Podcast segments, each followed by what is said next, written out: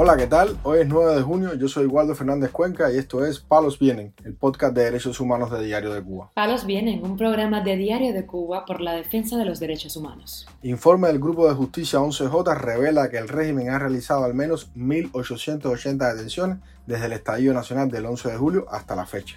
Continúan las denuncias de madres de presos políticos por abusos e insalubridad en las cárceles de Cuba. La activista Rosa María Payá lamenta la falta de apoyo de la comunidad internacional para condenar a la dictadura cubana. El locutor Junior Morales denuncia amenazas en su contra y dice que no tiene miedo. Lo más relevante del día relacionado con los derechos humanos en Palos Vientos. Comenzamos dando a conocer que el equipo de investigación Justicia 11J reveló en su más reciente informe que desde el estallido nacional del 11 de julio de 2021 hasta la protesta de Caimanera en mayo pasado, el régimen ha realizado al menos 1.880 detenciones. De ese número, 1.555 sucedieron en el contexto de las protestas del 11 de julio y 103 están relacionadas con la marcha pacífica del 15N en ese mismo año. En el 2022 hubo 207 detenciones y 21 arrestos en lo que va del 2023. Del total de arrestos, 773 continúan en detención, 84 se fueron al exilio y 909 personas han sido juzgadas y sancionadas. Justicia 11J menciona la protesta de Caimanera como una de las 33 protestas documentadas entre colectivas e individuales en el espacio público o en prisiones o en lo que va de año. Asimismo, señala que por manifestarse, al menos 21 personas fueron detenidas, 11 de estos arrestos fueron de corta duración y en los otros 10 casos los afectados han sido privados de la libertad bajo proceso de investigación o medidas cautelares. La organización precisa que tres de las víctimas están siendo procesadas únicamente en relación con publicaciones en sus redes sociales, en las que hacían llamados a la protesta pública masiva.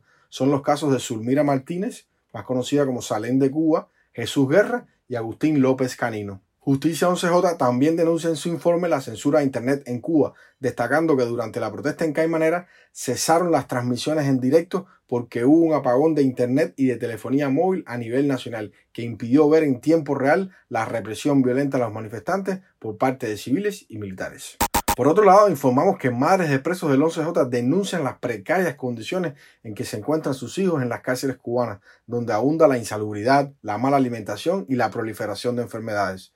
Es el caso de la denuncia de Hidalmi Salazar sobre lo que padece en prisión su hijo Rolier Salazar González, un manifestante de la Guinera y que cumple una condena de 12 años por el delito de sedición. Lo que está pasando conmigo es que ellos no le están dando la alimentación que tienen que darle. La comida que le dan, que se la dan a las 4 de la tarde y hasta el otro día sin comer nada. No hay medicina, las prisiones están llenas de chincha y todo allí está pésimo. Seguridad del Estado con un mal comportamiento con todos los padres, con todo, y maltratándolo como ellos quieren. Hay ahí reclusos que lo han emposado en la cama y le han dado golpes. Muchos muchachos le han dado golpes, lo han maltratado. Ellos están viviendo con la fe de Dios. Por su parte, Dairon Martí Rodríguez, de 37 años de edad, también manifestante de la Lagunera, cumple 22 años de condena. Es un paciente esquizofrénico que no le están dando los psicofármacos en el combinado del este. Además, le han suspendido las llamadas telefónicas con su madre que reside en Ecuador. Al respecto, esta madre expresó. No lo dejan hablar conmigo. Eso fue una de las cosas que le ha dado todavía más depresión. Nos llamaba tres veces a la semana y nosotros sabíamos lo que le pasaba y hacíamos denuncias. Hace aproximado un mes y medio que él no puede llamar para acá y con nosotros no puede hablar. El 5 no le están dando ningún medicamento y él se ha quejado allí y como lo tiran como a loco. Hace más de dos meses que a él no lo ve un psiquiatra, ellos los presos no les importa ninguna condición. También está el caso de Abel Lázaro Machado Conde, de 25 años de edad, una persona que presenta discapacidad intelectual y se encuentra cumpliendo nueve años de condena en la prisión de Quibicán. Su madre, Beatriz Conde, ha denunciado en más de una ocasión lo siguiente. A ver, no es compatible para ningún régimen penitenciario en este país. Eso lo sabe el mundo entero. Desde el primero la seguridad que me lo metió preso. Todos son responsables de la vida de mi hijo si le pasa algo. Este prisionero político intentó suicidarse el pasado 8 de mayo y a pesar de los pedidos de clemencia de su madre, las autoridades se niegan a otorgarle al menos una licencia extrapenal. Palos viene. Informamos además que la activista y promotora de Cuba Decide, Rosa María Payá, lamentó en una entrevista para el medio chileno Tele 13 el terror que infunde la dictadura cubana sobre la población de la isla. La activista recordó los efectivos mecanismos de represión del régimen cubano. El pueblo cubano continúa a pesar de esta represión, a pesar de este terrorismo de Estado, porque entendamos que La violencia que se ejerce desde el Estado en Cuba se ejerce para infundir pánico en la población, para intentar cambiar este comportamiento de, tan, cívico de salir a protestar por el cambio de sistema, a pesar de esta represión tan brutal, los cubanos han seguido saliendo a eh, manifestarse y esto deja claro que eh, en Cuba hay un convencimiento profundo de que para salir de, la crisis política, para salir de la, de la crisis eh, económica tan profunda que tiene una escala humanitaria en este momento en mi país, bueno, los cubanos tenemos claro que tenemos que salir de la dictadura. Para allá también se refirió a la falta de apoyo de la comunidad internacional con el pueblo cubano. Es muy frustrante para los cubanos la solidaridad general de la comunidad internacional. Por supuesto, esto tiene honrosas eh, excepciones,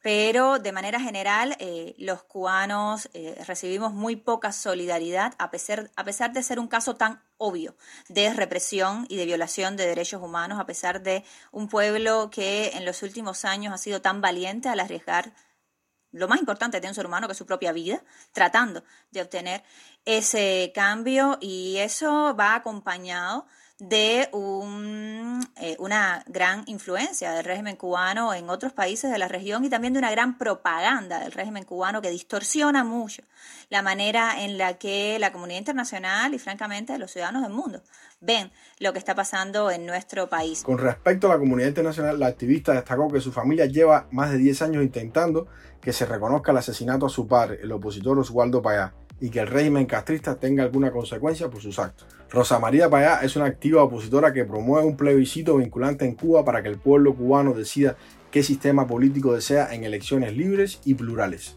Para finalizar, informamos que el locutor cubano Junior Morales denunció esta semana amenazas solapadas en su contra a través de las redes sociales y quiso alertar a sus seguidores al respecto.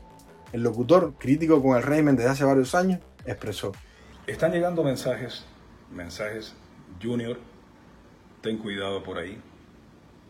Junior, cuidado, no salgas solo de noche. No culpo a alguien en particular, no culpo a nadie, pero están llegando. Yo no soy una persona que tenga miedo a eso, no. De verdad, de verdad. Yo no me voy a limitar.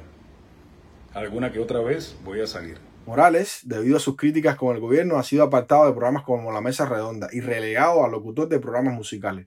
En su directa expresó. Yo no tengo miedo. Sépanlo. Ya dije, no culpo a alguien, no culpo a, a nadie, porque lo hacen de manera tan solapada y a través de perfiles falsos que no muestran la cara como la muestro yo para decir lo que sea, que no me gusta la represión, que no me gustan los actos de repudio, que hay personas presas que para mí son inocentes, como para muchos, y que deberían estar libres. Eso lo pienso yo. Y eso no me hace una mala persona, ni nadie tiene que pagarme por eso, para yo decir lo que pienso, expresarme. A este locutor, desde el 11 de septiembre de 2020, las autoridades no le permiten hacer programas en vivo por sus pronunciamientos y críticas al gobierno de la isla.